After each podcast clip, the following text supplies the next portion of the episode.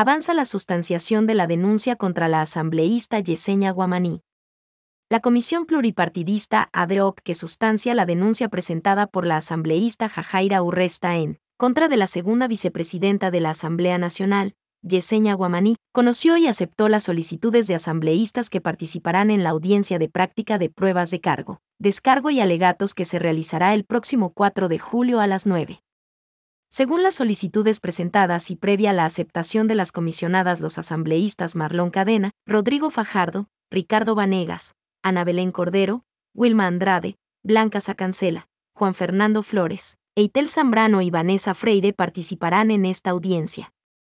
Además, se notificó la participación del abogado Santiago Velázquez como comisionado de la Defensoría de Pueblo para que realice las diligencias y vigilancia del cumplimiento del debido proceso y el legítimo derecho a la defensa.